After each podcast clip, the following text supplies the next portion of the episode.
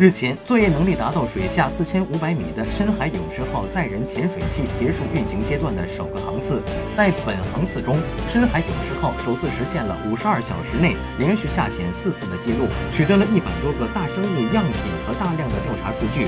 除了自动驾驶以外，新一代的潜水器控制系统最牛的设计就是其。高精度的组合导航功能可以实现大海捞针。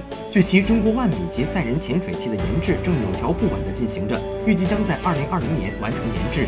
万米级载人潜水器建成投入使用以后，将会创造新的中国深度。